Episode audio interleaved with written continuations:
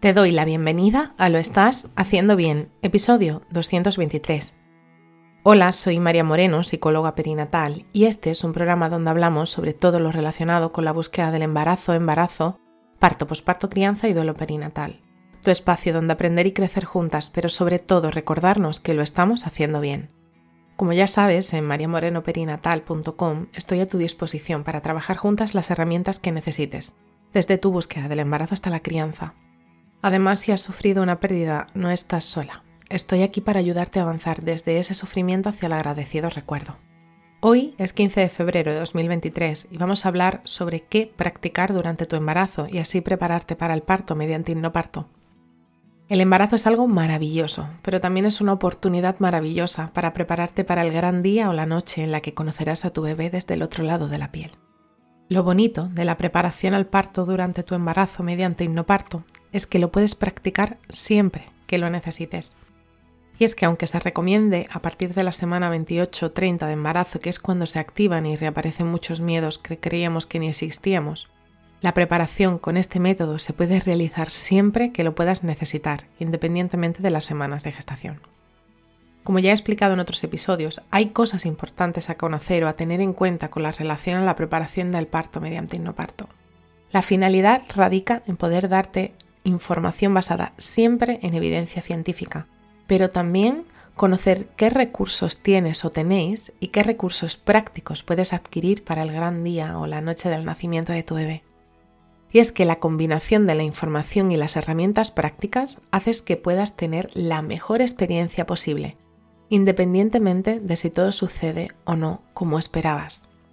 Este tipo de partos no solo está pensado para partos naturales sin analgesia, sirve para todo tipo de partos. Y es que estadísticamente está asociado a partos más cortos, menos dolorosos, pero sobre todo asociados a una mayor satisfacción con la experiencia de dar a luz. ¿Por qué no? No se puede prometer tener un tipo de parto u otro, porque la realidad es que hay cosas que no controlamos. Pero con hipnoparto podrás aprender a sentirte en seguridad y control en todo momento, reemplazando miedos por inseguridades, confianza y calma gracias a las herramientas trabajadas durante la preparación al parto. Por eso, una vez que terminas de conocer todas las herramientas que necesites, es importante seguir practicando aquellas que te puedan ayudar a sentirte cada vez más segura. Se recomienda que a diario puedas escuchar tu audio de parto antes de ir a dormir. Si te duermes, todavía mejor. Tu subconsciente irá realizando cambios sin que te des cuenta, muy duraderos y muy positivos. Porque al final todos esos miedos e inseguridades están relacionados con lo que está en nuestro subconsciente. Siempre podrás poner en práctica la respiración ascendente y descendente.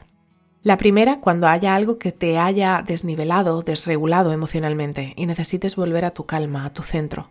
La segunda cuando vayas al baño. Créeme que es muy eficaz. La creación y la lectura de afirmaciones positivas harán que realices cambios conscientes y duraderos y servirán para sustituir pensamientos no deseados por aquellos que puedes controlar. En cuanto a varias veces a la semana a realizar, trabajar con refuerzos positivos, es decir, con vídeos o lecturas de partos positivos, donde la mamá pueda contar de primera mano cómo fue su parto. También la práctica de la meditación guiada en pareja o las personas que elijas también es algo que puede ayudaros a conectaros entre sí, al igual que los masajes cuya finalidad siempre es la de segregar oxitocina de manera natural, convirtiéndose en esa persona en una oxitocina con patas.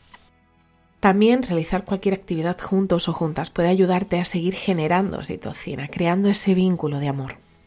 Sin olvidarnos de la importancia de tener preparado un buen plan de parto y así preparar también los anclajes sensoriales que te ayudarán a conectar con esa parte de relajación que necesitas.